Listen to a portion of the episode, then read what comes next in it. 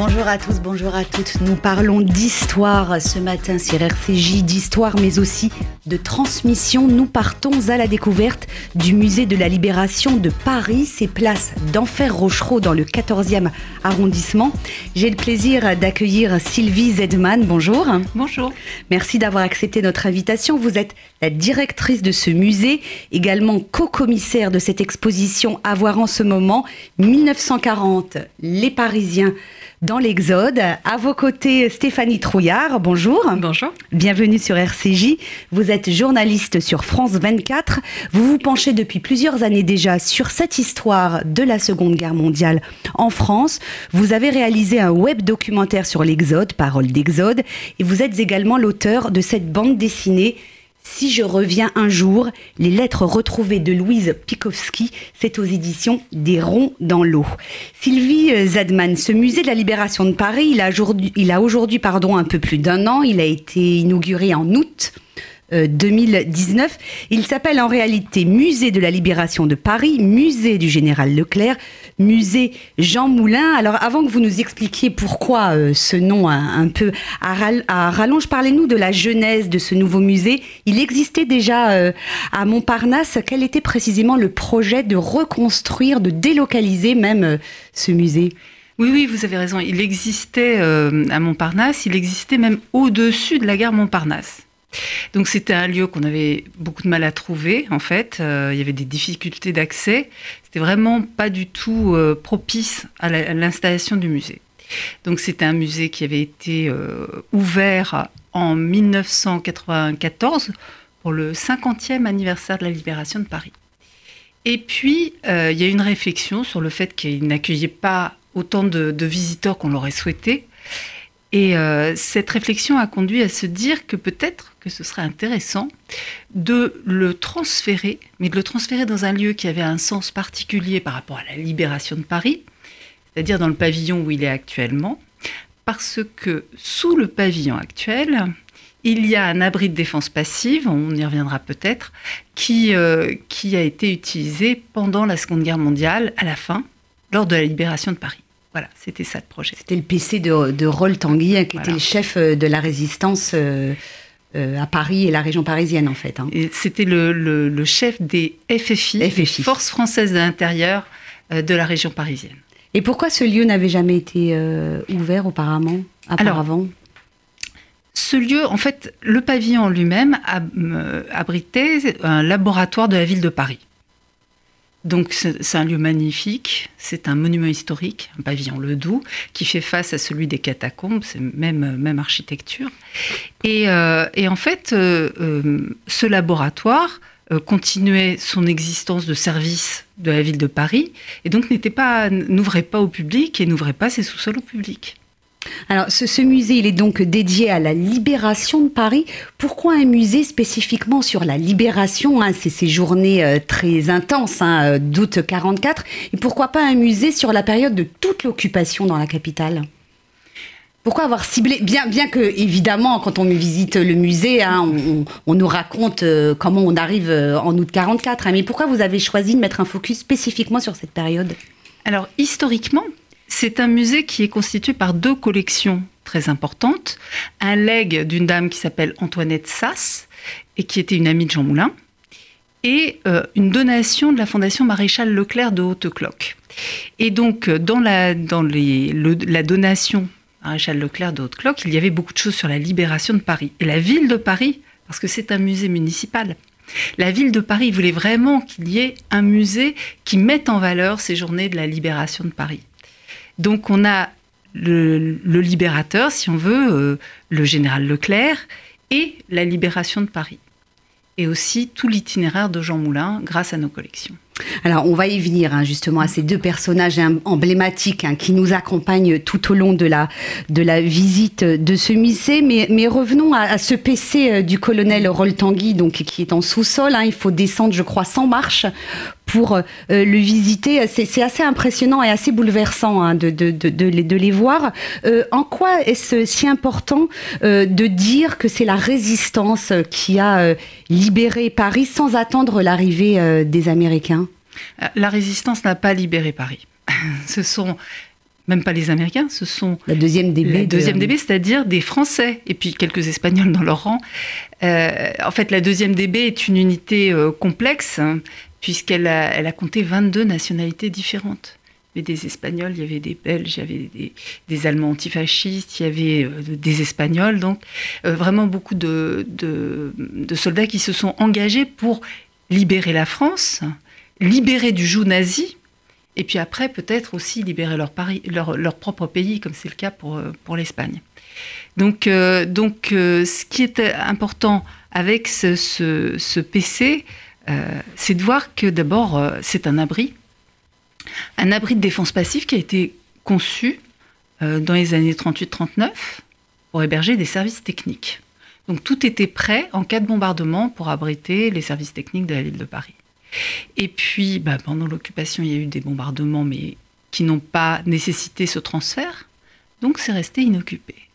Et, juste avant la libération de Paris, les résistants armés, les FFI, Forces françaises de l'intérieur, cherchaient désespérément un endroit où pouvoir réunir l'état-major pour qu'il puisse suivre cette libération de Paris, donner des ordres, recevoir des instructions, etc. Et donc, à force de chercher, Roll Tanguy, qui était le, le, commandant, le chef, a fini par trouver cet endroit, on lui a indiqué cet endroit qui était déjà tout équipé, malheureusement c'est plus le cas aujourd'hui, tout équipé et vide. Donc il est descendu avec l'état-major et c'était la première fois que l'état-major a pu fonctionner ensemble, avec tous les bureaux qui s'occupaient de, toutes les activités différentes. Et essayer, parce que bon, euh, c'était une période très chaotique, hein, essayer de coordonner toutes les actions sur le terrain. Euh, quand on visite, ce qui m'a frappé quand on visite euh, en particulier, vous allez nous dire, hein, Stéphanie Trouillard, vous l'avez visité, vous sumisez, vous allez nous dire ce que, vous en avez pensé. Les pièces sont vides, donc c'est un peu surprenant, mais en même temps, on est pris par ce silence et par cette ambiance. Euh, on, le voit dans le film Paris brûle-t-il, hein, ça, se passe là. on imagine l'effervescence que ça a été pendant ces journées de libération. Vous avez fait le choix, vous, de pièces vides? On a fait le choix de ne pas faire de reconstitution.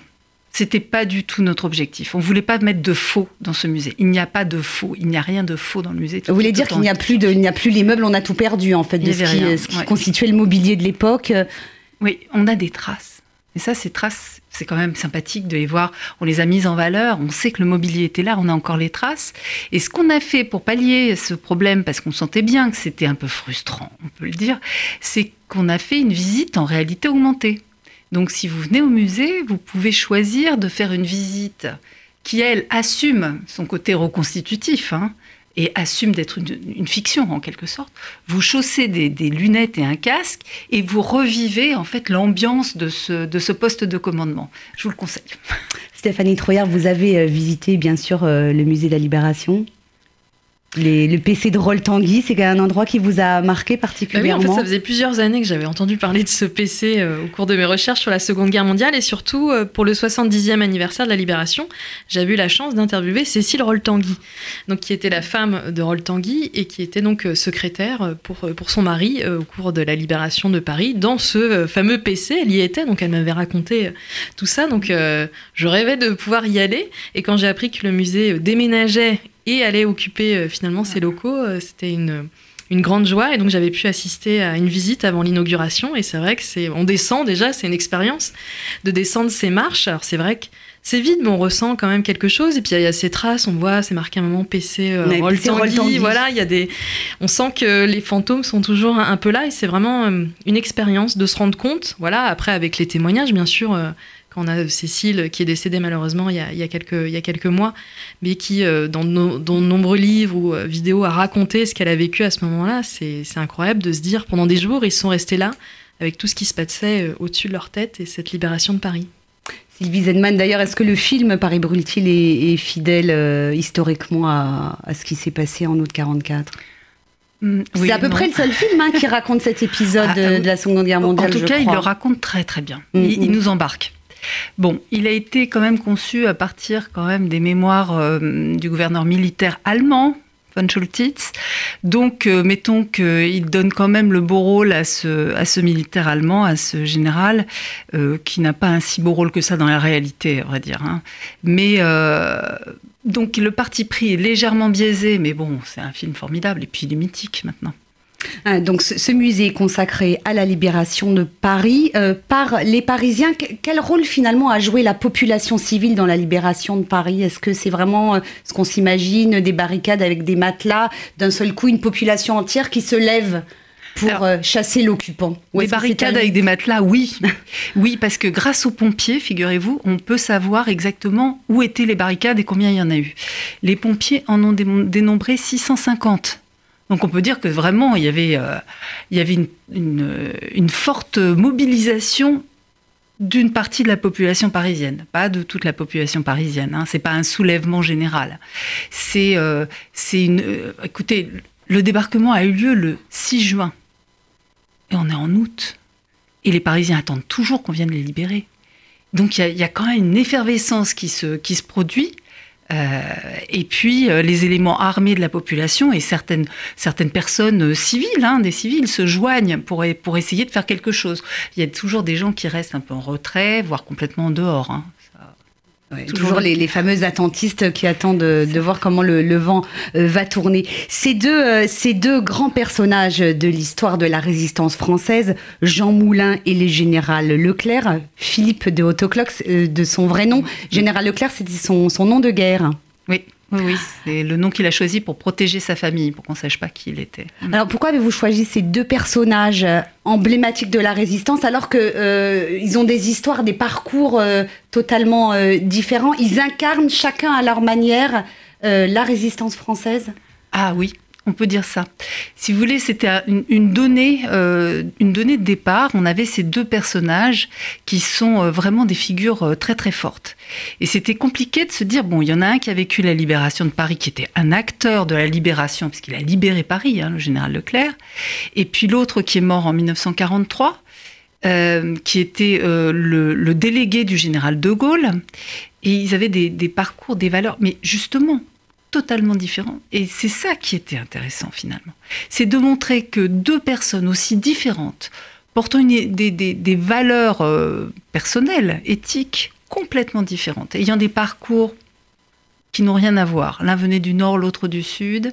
L'un était plutôt euh, de, la droite monarchiste, l'autre était... Leclerc. Oui, Leclerc. L'autre était Jean Moulin, euh, un préfet qui était plutôt de gauche, hein, on va dire des sensibilités radicalement différentes, à un moment donné, pour des raisons différentes, eh bien, il faut un choix.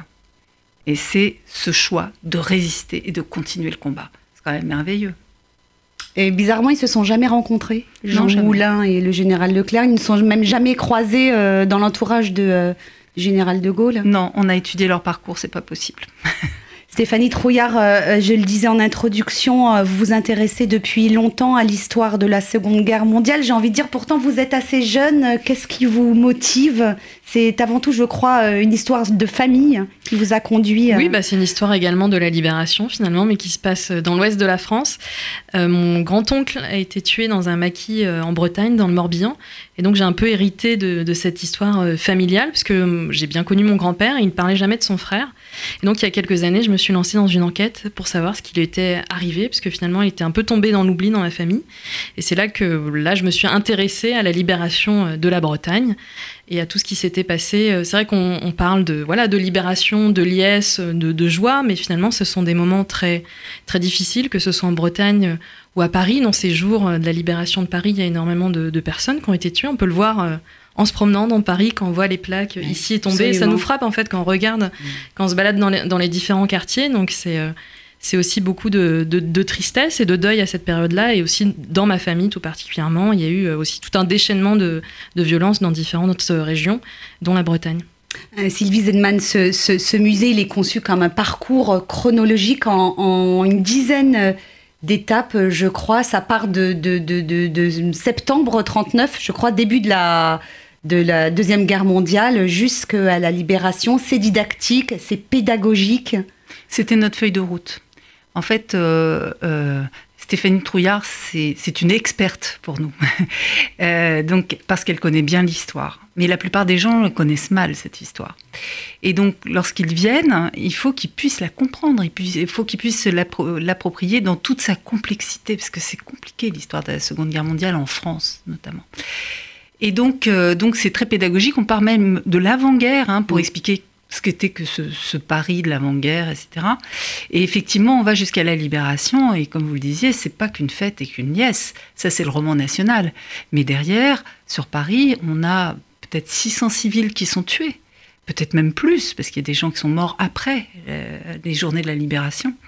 Euh, on a 1000, euh, résistants et FFI qui sont tués au cours des, des, dix derniers jours. Enfin, c'est plus les déchaînements qu'on peut voir euh, à l'encontre euh, des résistants, il y a eu des massacres, mais aussi euh, à la libération, à l'encontre des femmes et des femmes, collabos, et même des soldats allemands. Hein. Mm. On a 3200 soldats allemands qui ont été tués à la libération de Paris. les fameuses femmes tondues. Les fameuses femmes tondues. Qu'on a accouché de, qu'on accusait d'avoir mm. couché avec des Allemands. Un mot sur la scénographie du musée qui est très contemporaine avec euh, des jeux de lumière euh, très intéressants, euh, des mises en perspective de, documents, d'archives, d'objets. Il fallait dépoussiérer ce qu'on a l'habitude de voir sur l'histoire de la Seconde Guerre mondiale pour la, la rendre plus accessible aux jeunes notamment. Oui. Fallait leur proposer des supports qui leur, qui leur parlent. Oui. c'est tout à fait ça. Ce qu'on a voulu, c'est d'abord, quand on écrit le récit, bon, j'avais un conseil scientifique pour m'épauler. Hein dont le président euh, est le professeur Caspi. Euh, donc ce qu'on voulait, c'est vraiment faire des phrases courtes, euh, un récit linéaire pour que les gens suivent bien. On a un début, on a une fin. Et puis, on explique à chaque pas, on a des petites chronologies, on a des, ce qu'on appelle des cartels détaillés, c'est-à-dire qu'on explique chacune des pièces, pourquoi on l'a choisie, qu'est-ce qu'elle fait là, qu'est-ce qu'elle raconte. Et on a voulu que chaque objet, chaque document, susurre un morceau d'histoire on a le contexte, on a ces petits morceaux d'histoire apportés par les, par œuvres et aussi par l'architecture. Alors la scénographie est due à, l'agence Clapiche-Kless et euh, le, bâtiment lui-même a été euh, réhabilité par, euh, l'agence Artène, Christophe Battard. Et donc tout concours de l'architecture jusqu'à la mise en lumière des, des, œuvres, tout concourt à donner des, des, impressions soit de, de, tension, d'oppression, ou alors au contraire de libération, Dans de la respiration. notamment. Tout à fait. on, a joué avec les espaces. On a fait de sorte qu'une contrainte devienne un plus pour le visiteur. Stéphanie Trouillard, euh, euh, on va parler hein, dans un instant de votre bande dessinée. Vous vous adressez euh, à un public jeune aujourd'hui. Cette manière de présenter les choses, il faut toujours l'adapter à, son public. C'est pour ça, notamment, que vous avez choisi le support de la bande dessinée pour raconter l'histoire des Juifs sous l'occupation. Oui, puis c'est vrai qu'on voit la que, même les, démarche que, les musées sont en train d'évoluer aussi. Euh, donc moi qui ai travaillé en Bretagne, je connais bien le musée de la résistance bretonne qui se trouve à Saint-Marcel et qui est en plein travaux, parce qu'il avait été euh, ouvert en 1984 et c'est vrai qu'il était resté dans son jus et que c'était plus du tout adapté. Je me souviens une fois j'avais fait la visite, c'était drôle, il y avait un vieil écran de télévision, on montrait encore des, je crois que c'était sur cassette, mais des archives et je voyais des enfants qui essayaient de, de taper sur l'écran en pensant que c'était tactile.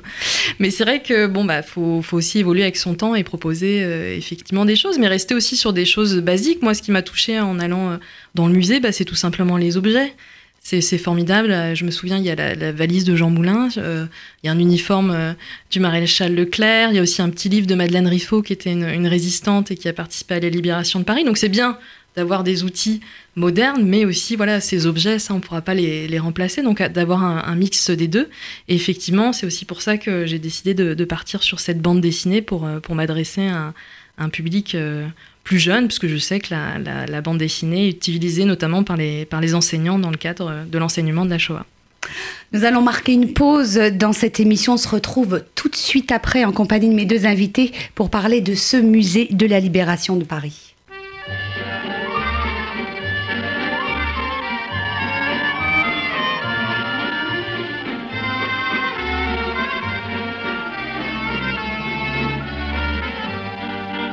Ne sais pourquoi j'allais danser à Saint-Jean au musette, mais il m'a suffi d'un seul baiser pour que mon cœur soit prisonnier. Comment ne pas perdre la tête, serré par des bras audacieux, car l'on croit toujours aux doux mots d'amour quand ils sont dits avec les yeux moi qui l'aimais tant, je le trouvais le plus beau de Saint-Jean. je restais grisé, sans volonté, sous ses baisers. Sans plus réfléchir, je lui donnais le meilleur de mon être. Beau parleur, chaque fois qu'il mentait, je le savais, mais je l'aimais. Comment ne pas perdre la tête, serré par des bras audacieux, car l'on croit toujours aux doux mots d'amour quand ils sont dits avec les yeux. Moi qui l'aimais tant, je le trouvais le plus beau de Saint-Jean. Je restais grisé, sans volonté, sous ses baisers.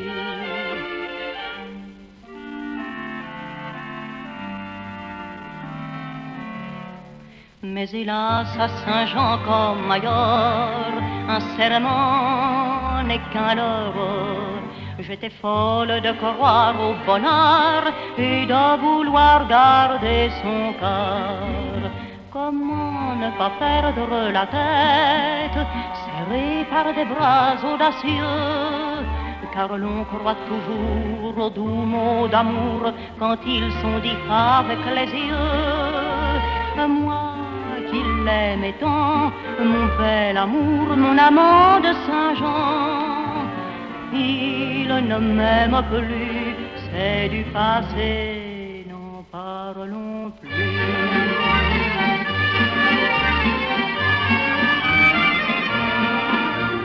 Il ne m'aime plus, c'est du passé, n'en parlons plus. Retour dans ces matinales en compagnie de Sylvie Zedman, directrice du musée de la Libération de Paris, co-commissaire de l'exposition sur l'Exode de juin 40, et de la journaliste Stéphanie Trouillard, auteur de la bande dessinée Si je reviens un jour, les lettres retrouvées de Louise Pikowski. On vient d'entendre la musique du film euh, de Truffaut, Le Dernier Métro, Mon amant de Saint-Jean, ce qui va nous amener à parler euh, de la résistance, puisque dans ce musée de la libération de Paris, il y a des salles consacrées à cette armée des ombres. Hein.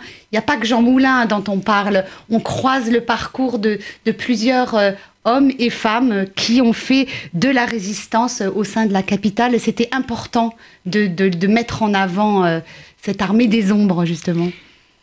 Si vous voulez, la période de l'occupation, c'est un tout. Donc on essaye de parler de Paris occupé et euh, des difficultés enfin, de, l'occupation par les Allemands, euh, de la place du régime de Vichy qui est quand même omniprésent dans cette capitale, et puis, euh, et puis bah, de la vie quotidienne, de la vie de tous les jours, qui s'avère complètement tragique évidemment pour, pour les Juifs.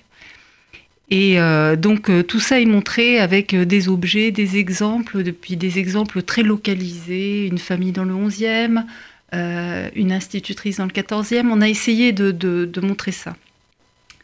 Et effectivement, ça c'est la face, je dirais, officielle, ce qu'on voit du Paris occupé. Bon, c'est dur. Et il y a aussi la face cachée du Paris occupé c'est la résistance. Et la résistance, elle va de pair avec la répression. Donc la résistance à Paris, elle est très forte, elle est multiforme et on est, nous, nous ne sommes pas un musée de la résistance. Hein. Il y a le musée de la résistance nationale qui vient, qui vient d'ouvrir à Champigny. Euh, il y a le musée de l'ordre de la libération pour les compagnons de la libération, le musée de l'armée pour, enfin, donc on a, on a, vraiment des institutions qui, qui développent le sujet. Euh, nous, on, on, a consacré vraiment des salles à la résistance à Paris, montrer toutes les formes que pouvait prendre cette résistance. Depuis le petit tract, on a des tracts qui sont absolument délicieux, qui, qui sont des, des, des, petites odes, des, des, choses avec lesquelles on travaille euh, finement avec les enfants, mais qui sont des appels, des appels à, à, à tenir bon, à croire qu'on va y arriver jusqu'à euh, l'aide, l'aide aux personnes persécutées pour chasser avec des faux papiers. Donc on a un matériel de faux papiers. Et puis, et puis bon, bah, la lutte armée, mais qui n'est qu'une partie infime de ce que faisaient les résistants, bien entendu. Et à côté de ça, on a des, on a des portraits de résistants. Et puis on a un petit espace consacré à la répression. Et là, j'ai choisi personnellement de mettre en avant la répression des femmes. Parce que finalement, on en parle assez peu et donc montrer qu'elles aussi, alors bien sûr les hommes étaient fusillés, mais les femmes, Les femmes résistantes, elles, elles étaient exécutées toutes seules en Allemagne à la hache. Donc euh, ça, il faut le, il faut le rappeler. Leur sort n'était pas trop enviable.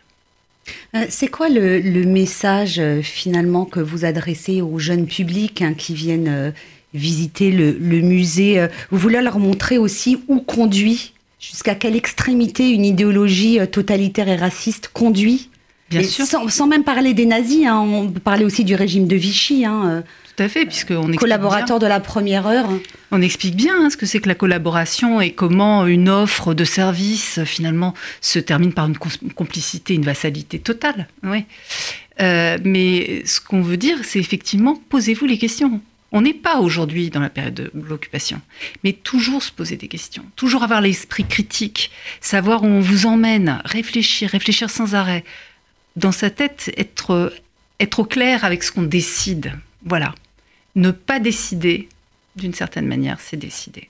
Vous montrez d'ailleurs, euh, et c'est intéressant, toutes les images de propagande hein, euh, du régime de Vichy, notamment autour de la personnalité euh, de Pétain, qu'on présentait comme le père de la nation. Il faut déconstruire à chaque fois, raconter l'histoire qui parle, qui parle d'aujourd'hui, peut-être finalement. Il faut déconstruire à chaque fois et puis il faut montrer la fragilité des choses.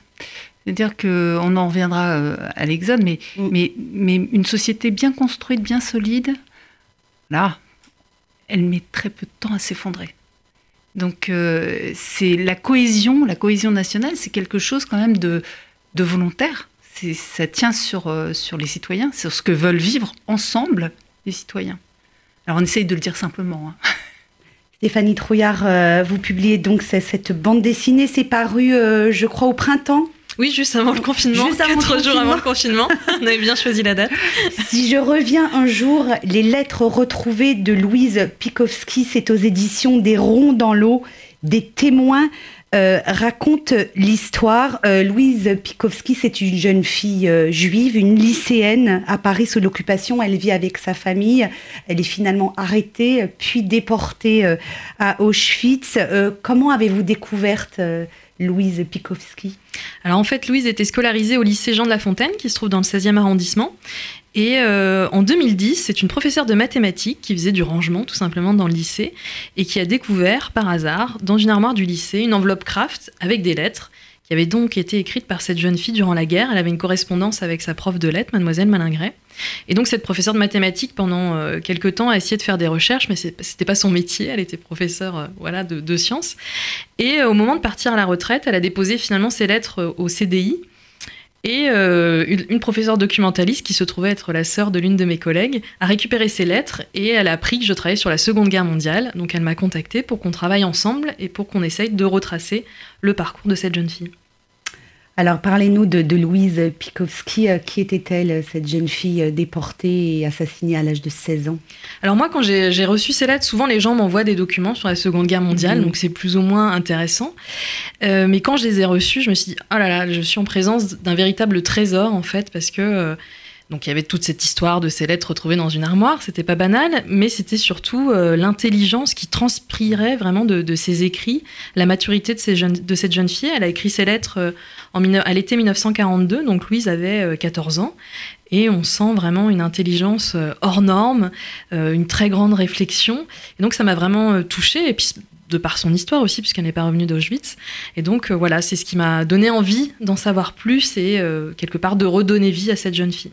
Alors grâce à cette bande dessinée, on découvre la vie de, de Louise Pikowski sous l'occupation avec, euh, avec euh, sa famille. Et puis, ce, lien très fort qu'elle avait avec ce professeur de, latin grec, mademoiselle Malingret, qui, euh, qui, qui l'a beaucoup aidé, beaucoup soutenu, jusqu'à vouloir la sauver. Et puis, on va pas raconter la fin, mais bon, en même temps, la fin, je l'ai déjà dévoilée. Finalement arrêté et déporté avec toute sa famille. il, les lettres qui, qui, restent de Louis Pikowski, il y en a six. Donc ce sont les lettres qu'elle a écrites, elle, à, son professeur. On n'a pas euh, retrouvé euh, les réponses. De non, euh, Mademoiselle, Malingret, ne s'est pas mariée, n'a pas eu d'enfant. J'avais retrouvé un neveu, mais quand il avait vidé son appartement, parce qu'elle est décédée il y a quelques années, il n'a pas trouvé d'autre chose. Donc on, ne sait pas si c'est Mademoiselle Malingret qui intentionnellement n'a pas laissé ces lettres-là, puisqu'on sait qu'elle a laissé les lettres de Louise il y a quelques années au lycée qu'elles se sont retrouvées finalement dans, cette armoire. Donc c'était peut-être un choix de sa part aussi, euh, voilà, de pas dévoiler euh, son intimité, ce qu'elle avait pu écrire, ou peut-être que ses lettres ont été égarées. Mais c'est vrai qu'on n'a que les lettres de Louise. On aurait bien aimé avoir l'échange complet, mais il n'y a que ceux de, la jeune fille. Donc elle vit avec ses trois frères et sœurs et ses parents. Ils vivent à Boulogne. Euh, je crois, et ce qui est assez bouleversant, c'est que, euh, c'est que le, les, parents, le père, euh, à un moment, est arrêté et transféré à Drancy, puis il est libéré, il revient. Les parents ont un seul souci, ils ne veulent pas être séparés de leurs enfants jusqu'au bout, ils vont vouloir rester ensemble, alors qu'on sent un peu chez Louise et ses frères et sœurs, je ne sais pas si c'est c'est véridique, mais les, enfants sentent quand même qu'il se passe des choses très graves et aimeraient euh, faire quelque chose et les parents, non, ils ont confiance Euh. Oui, pour raconter cette histoire finalement, donc on avait les lettres de Louise qui sont un peu le, fil rouge de cette bande dessinée. Puis on avait, on a recueilli aussi des témoignages de gens qui l'ont connue. Donc on a retrouvé notamment euh, quelques camarades de classe, dont sa voisine de classe.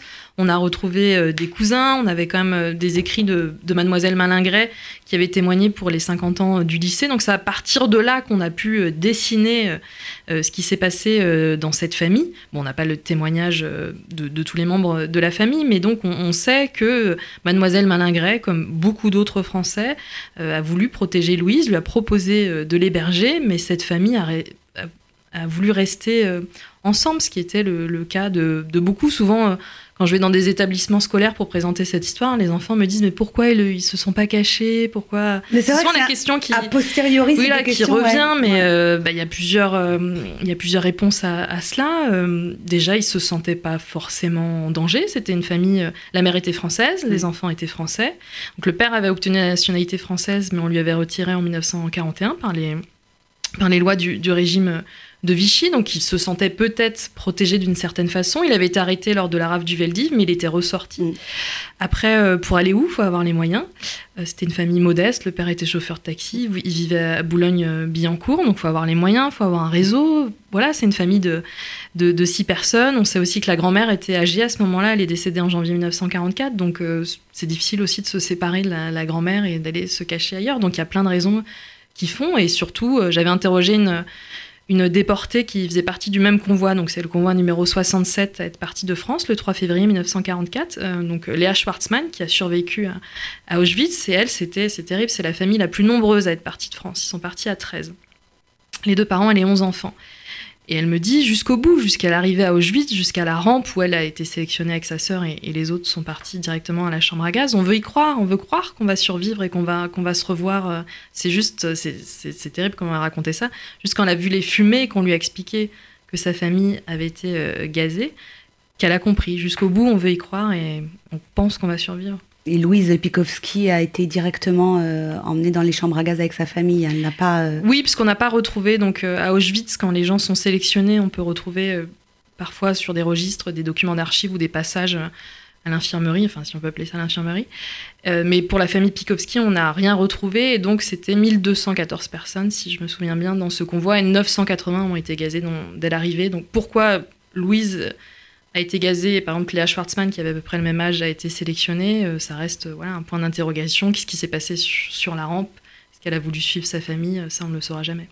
ce, qui, ce qui est bouleversant, mais vous, l'avez lu, euh, j'imagine, Sylvie Zedman, cette bande dessinée. J'ai suivi toute, la, la, la découverte, la genèse. J'ai trouvé ça bouleversant qui est bouleversant, c'est la fin, quoi. Quand ils sont finalement arrêtés, euh, euh, ils emmènent le père et puis ils disent à la mère et aux enfants préparez-vous, on revenait dans une heure. Et, Louise, elle court donc au lycée euh, rapporter les livres à, son professeur et sa mère lui dit reviens et elle n'imagine pas une minute qu'elle a là l'occasion de, de, se sauver en fait. Oui, ça faut avoir un sang-froid incroyable. Enfin, pensez à ce moment-là, voilà, le père a été arrêté et elle, tout ce qu'elle veut, c'est déposer ses lettres et les livres que lui avait donné euh, Mademoiselle Malingret à ce moment-là. C'est, enfin, c'est fou de, voilà, de, penser que c'est l'une de ses dernières actions, c'est ça, et qu'elle pense pas à s'échapper non plus, et qu'elle revient auprès de sa famille. Alors, vous l'avez dit, elle est d'une, euh, d'une intelligence euh, remarquable et d'une, d'une grande maturité, d'une grande finesse. J'avais préparé des petits extraits de lettres qu'elle a écrites. Je vous propose de, de le lire, vous. Puisque vous êtes la plus proche de Louise. Alors oui, bah là c'est un extrait euh, sur la religion, puisque ce qui est intéressant aussi dans cet échange de lettres, c'est que mademoiselle Malingret était catholique et Louise était juive, et donc il y a tout un échange assez philosophique euh, qui est assez surprenant, parce que moi à 14 ans, j'échangeais pas avec ma professeure, et voilà, encore moins sur, sur des, des, théories philosophiques, mais donc c'est un, un, très beau échange, parce que voilà, je pense qu'aussi Louise, alors que la menace pèse euh, sur sa communauté pendant la guerre aussi a des interrogations sur sa foi et sur, euh, sur sa religion. Donc je vous propose de, lire cet extrait. Elle dit ⁇ Je crois que Dieu nous aide, mais je ne crois pas qu'il nous entende. Je crois qu'il nous réconforte par nous-mêmes, puisque la prière nous réconforte, et que sa justice s'exerce encore par nous-mêmes, puisque lorsque nous croyons, nous cherchons avec sincérité la voie du bien. Nous sommes heureux, tandis que les méchants ne connaissent pas la joie avec sa douceur et sa force. Mademoiselle, je vous dis ce que je n'ai jamais dit à personne, mais je vous aime et je vous admire. Donc il y a beaucoup aussi de, tendresse entre cette, cette professeure et, cette, et cet élève. Et on sait que on a retrouvé des anciennes élèves de Mademoiselle Malingret, c'était vraiment sa famille. Elle les a gardées jusqu'à la fin. Elles nous ont dit que c'était le grand regret de sa vie de, ne pas avoir pu euh, sauver, Louise. Euh, Louise Pikowski. On ne peut pas s'empêcher de, penser à Anne Frank, hein, euh, Sylvie Zedman, Stéphanie Trouillard, quand on lit les lettres de Louise, même s'il n'en reste que six c'est un peu le, même niveau, j'ai envie de dire. Oui, moi j'avais lu, le, en faisant l'enquête, j'avais lu le journal d'Anne Frank, que j'avais lu comme tout le monde au collège, et c'est vrai qu'il y a des points communs. Bon, c'est pas comparable. Anne Frank, c'est un journal et Louise, c'est quelques lettres. Anne Frank euh, a bien entendu dû se, cacher pendant de nombreux mois. Mais on retrouve euh, la même intelligence, cette même soif de connaissance. Et des jeunes filles, elles, avaient deux ans d'écart, cette envie de vivre tout simplement, d'apprendre. Puis aussi quelques interrogations sur l'adolescence. Anne Frank, il y en a beaucoup dans, son journal, des, préoccupations de, jeunes filles. Louise aussi euh, explique à sa professeure qu'elle aimerait bien avoir une meilleure amie. Donc c'est ce qu'on, voilà, 14 ans, c'est peut-être ce qu'il y a de plus important. Donc on retrouve voilà, un peu, à peu près les mêmes interrogations chez, ces deux jeunes filles qui ont eu un destin terrible. Euh, c'est la petite histoire dans la grande histoire, hein, ce qu'on appelle la micro-histoire. Euh, on part de l'histoire d'individus pour arriver euh, à la grande histoire. En quoi cette démarche, et je vous pose la question à toutes les deux, vous, vous paraît nécessaire et très utile pour appréhender ce qui s'est passé en France sous l'occupation? Plutôt que raconter l'histoire à travers les grands personnages uniquement, les dates, les batailles, on raconte le destin particulier d'une personne si vous voulez, l'histoire, on peut pas, on peut pas se dire que l'histoire est l'agrégation de petites, de toutes les histoires personnelles. C'est, autre chose.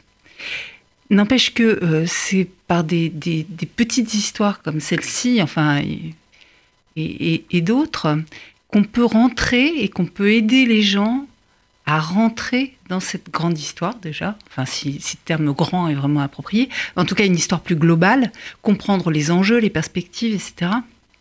Et je crois que c'est absolument nécessaire. Il ne s'agit pas de, de, se, de comment dire, de, faire un transfert euh, sur, sur ces personnes. Il s'agit juste tout d'un coup de se dire mais quelqu'un au-delà du temps me parle, me raconte sa vie, et finalement il est assez proche de moi c'est une jeune fille de 14 ans, c'est une jeune fille de 14 ans. Et euh, que ce soit qu'on parle à sa poupée, qu'on parle à son, professeur, qu'on parle à sa meilleure amie, c'est toujours cette histoire, on, raconte, on se raconte. Et je crois que c'est très important euh, d'arriver à, aider les gens à rentrer dans l'histoire en leur disant, mais regardez, ils sont tellement proches de nous. Le titre de la bande dessinée, si je reviens un jour, euh, c'est repris de la dernière lettre, euh, les dernières phrases qu'elle écrit à Mademoiselle Malingré avant, avant sa déportation. Euh, Stéphanie, lisez-les-nous. Oui, elle a juste un, petit mot. En fait, elle se rend au domicile de Mademoiselle Malingré et dépose à la concierge un petit mot et une Bible et quelques livres. Et donc, elle écrit Nous sommes tous arrêtés. Je vous laisse les livres qui ne sont pas à moi et aussi quelques lettres que je voudrais retrouver si je reviens un jour. C'est pour ça qu'on a choisi voilà ce titre. Et puis, euh, chacun sa propre interprétation, mais moi en lisant ça, je me suis dit que quelque part elle savait qu'elle ne reviendrait pas en fait. Donc euh, c'est pour ça que j'ai choisi aussi ce titre, quelque chose d'assez prémonitoire si elle les a laissés à, sa, à professeure, parce que justement, elle avait, on a retrouvé aussi une, un essai qu'elle avait écrit au cours de la guerre euh, quand elle était au lycée Jean de La Fontaine, et c'était après l'Exode, et les professeurs avaient pris l'exemple de l'Exode et avaient demandé qu'est-ce que vous emporteriez avec vous si vous deviez repartir en Exode, et Louise explique qu'elle emporterait un livre religieux. Et là, finalement, ce livre religieux, elle choisit de le laisser à Mademoiselle Malingret, donc comme si elle sentait qu'elle ne la reverrait plus et qu'elle devait déposer ce, livre.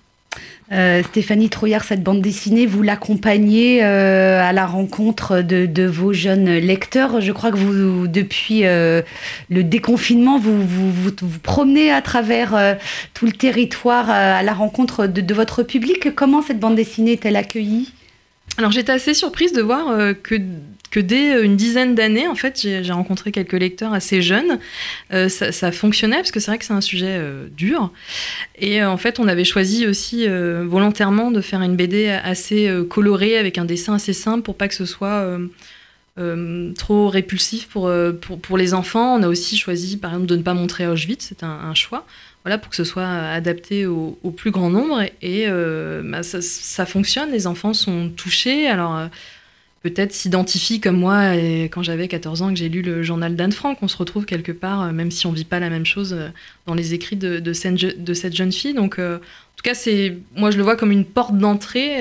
voilà, il découvre l'histoire avec cette jeune fille, ce qui s'est passé par rapport à la persécution des Juifs. Et après, ça les amènera à d'autres choses, d'autres lectures, à se rendre, pourquoi pas, au musée ou au mémorial de, de la Shoah. Mais voilà, c'est une bonne manière de de, d'entrer dans, cette histoire, dans cette période de notre histoire. Et d'ailleurs, pour, conclure sur cette bande dessinée, vous venez de, mentionner le mémorial de la Shoah. Les lettres de Louise hein, sont déposées au mémorial de la Shoah. Oui, parce que les professeurs avaient peur qu'elle se retrouve comme ça, euh, de nouveau euh, sous une couche de poussière euh, dans un placard. Donc, ils ont décidé d'en faire donation au mémorial de la Shoah pour qu'ils soient bien protégés. Elles sont consultables au service des archives, tout le monde y a accès.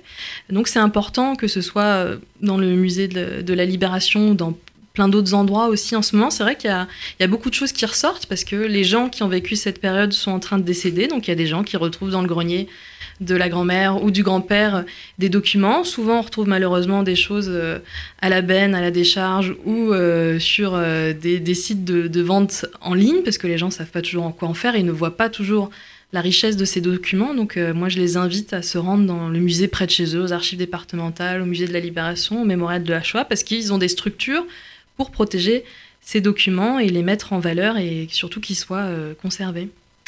Stéphanie Trouillard, Sylvie Zedman, on va marquer une deuxième pause dans cette émission puisque nous parlons du musée de la Libération de Paris. On va écouter euh, Glenn Miller, euh, euh, In the Mood. C'est une chanson très emblématique hein, de, la Libération. À tout de suite sur RCJ.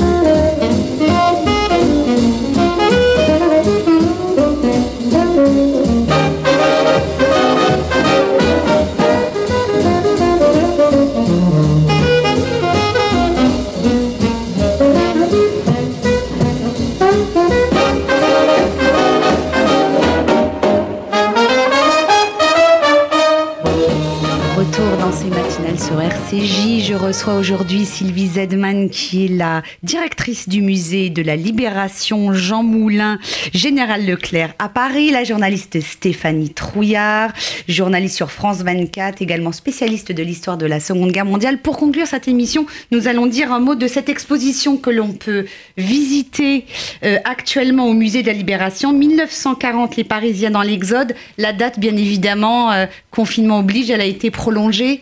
Jusqu'au mois de décembre, on peut voir l'exposition Jusqu'au 13 décembre. Oui, on a été obligé de la prolonger et les prêteurs ont, accepté de jouer le jeu. Alors, euh, vous dites dans le dossier de presse euh, qui présente cette, cette exposition que ce sujet s'est imposé tout naturellement à vous comme premier sujet d'une exposition temporaire. Donc, c'est pas seulement parce qu'on est en 2020 et qu'on célèbre le, enfin qu'on célèbre, qu'on commémore le 80e anniversaire de, de l'année 1940.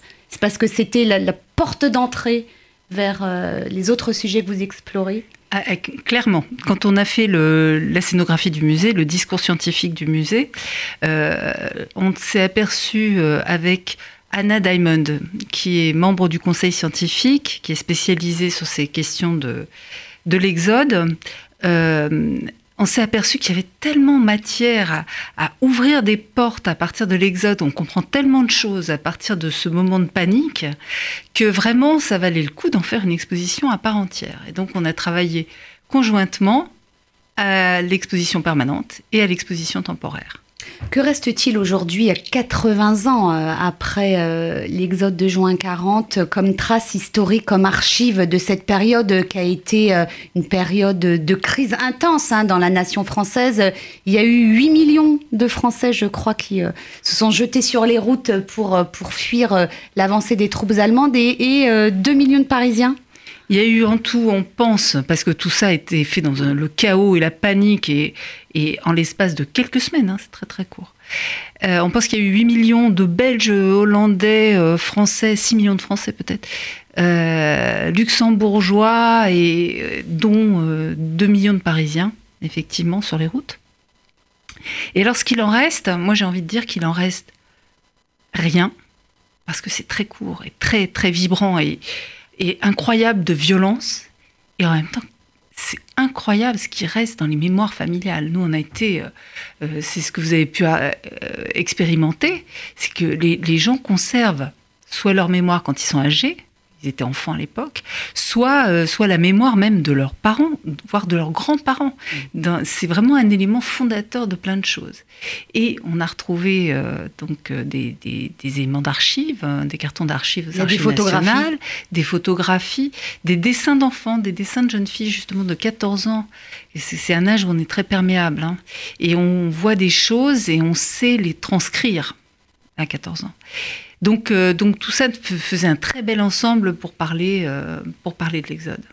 Euh, Stéphanie Trouillard, vous avez consacré un, web documentaire, je crois qu'on peut encore le voir. Hein, oui, il est toujours sur les sites de France 24. En ligne sur les sites de, de France 24, Parole d'Exode. Vous avez donné la parole à, des témoins de, cet Exode qui étaient donc enfants en mai-juin 40. Que vous ont-ils raconté? Alors euh, pareil, été vraiment très surprise parce que j'ai passé un appel à témoins sur les réseaux sociaux et j'ai reçu énormément de réponses de personnes qui me disaient mes parents ont vécu euh, cette période, cet exode, mes grands-parents, donc euh, c'est resté. Je pensais pas que c'était resté aussi fort dans la mémoire des Français. Ils avaient gardé effectivement des témoignages ou des documents sur, sur cet exode et ce qu'ils m'ont raconté, ça dépendait en fait. Ce qui était aussi frappant, c'était de voir par exemple chez des gens qui étaient vraiment très petits, donc qui avaient 5, 6, 7 ans, c'était un petit peu l'aventure. Finalement, mmh. ils sont partis euh, sur les routes. C'était pour les petits Parisiens, ils se sont retrouvés en Bretagne ou dans le sud de la France et c'était tout nouveau. C'était la campagne, c'était autre chose. Donc il y avait un, goût de vacances. Et puis plus les gens étaient un peu plus âgés, puis ils se rendaient compte aussi, voilà, s'ils étaient adolescents, de ce qui se passait autour d'eux et de voir aussi la confrontation euh, de, ces personnes qui étaient très jeunes avec des, des choses extrêmement violentes parce que ce qu'il raconte souvent, euh, voilà, c'est le cliché de, l'Exode, c'est le bruit des Stuka, des avions allemands, des bombardements. Et j'ai recueilli des témoignages vraiment très poignants de gens qui ont perdu euh, leur père, leurs grands-parents sur la route, et puis il fallait avancer. Donc ils, laissaient, euh, ils étaient obligés de laisser la dépouille en chemin. Et puis peut-être le témoignage qui m'a le, le plus touché, c'était celui d'un monsieur qui avait 5 ans à l'époque. Et donc il part avec ses parents, et à un moment ils sont séparés, ses parents se retrouvent dans un camion militaire et lui dans un autre, et il perd ses parents. Il a 5 ans. Et donc pendant deux mois, euh, il n'a il a pas eu de nouvelles de ses parents. Heureusement, sa grand-mère avait mis un petit carton avec son nom. Donc finalement, ils ont pu euh, le retrouver. Mais voilà, c'est des, des, milliers de personnes qui ont vécu la, même chose. Des enfants qui n'ont jamais retrouvé leurs parents parce qu'ils ont été tués, parce qu'ils n'avaient pas, de, pas de nom. Donc ça a été vraiment un, un vrai traumatisme. Et ce monsieur, il bah, faut imaginer, sa vie débute par cet épisode traumatique. On arrive euh, au terme de, cette émission à 1940, les Parisiens dans l'Exode. C'est donc au musée de la Libération. Voilà. À Paris, place d'Enfer Rochereau. Pour, pour conclure, euh, Sylvie Zenman, sur cette euh, exposition, qu'est-ce que ça nous dit à nous, les Français de 2020, cette période traumatique de l'histoire de France, euh, cette Deuxième Guerre mondiale qui commence par l'exode? Ça nous dit ce que vous disiez tout à l'heure, tout peut basculer en un instant. Nos institutions démocratiques, notre République, finalement, elle est fragile. Oui, et toute, toute notre, notre solidarité peut s'effondrer parce que les événements euh, nous poussent dans un sens. Là, on voit bien avec l'Exode que c'est à la fois euh, le problème des représentations mentales que trimballaient les, gens et aussi le problème aussi de la gouvernance qui a été très, disons, incohérente à ce moment-là et qui fait que bah, les gens sont pris de panique et que finalement c'est du chacun pour soi. C'est très violent l'Exode. C'est vraiment, je vous rejoins, 90 hein, 000 enfants perdus. Perdus, hein. ouais c'est d'une violence euh, extrême. Oui, tout peut basculer à tout moment, il faut qu'on soit toujours vigilant. Sylvie Zenman, merci infiniment d'être venue nous voir sur RCJ. Je rappelle que vous êtes la directrice du musée de la Libération, musée du Général Leclerc, musée Jean Moulin. C'est à Paris, dans le 14e arrondissement, avec cette exposition 1940, Les Parisiens dans l'Exode jusqu'au mois de décembre. Stéphanie Trouille, Stéphanie Trouillard, merci mille fois d'être venue. Hein. On a essayé plusieurs fois de vous faire venir. Il y a eu le confinement. au studio. Le déconfinement, enfin vous êtes là. Merci beaucoup d'être venue nous voir. Si je reviens un jour, les lettres retrouvées de Louise Pikowski, c'est à lire à tout âge, j'ai envie de dire. Euh, témoignage bouleversant sur cette jeune fille juive arrêtée et déportée à Auschwitz à l'âge de 16 ans. Restez avec nous sur RCJ. Dans un instant, c'est Marika Mathieu que vous retrouvez pour le 12-13. Excellente journée à tous à l'écoute de nos programmes.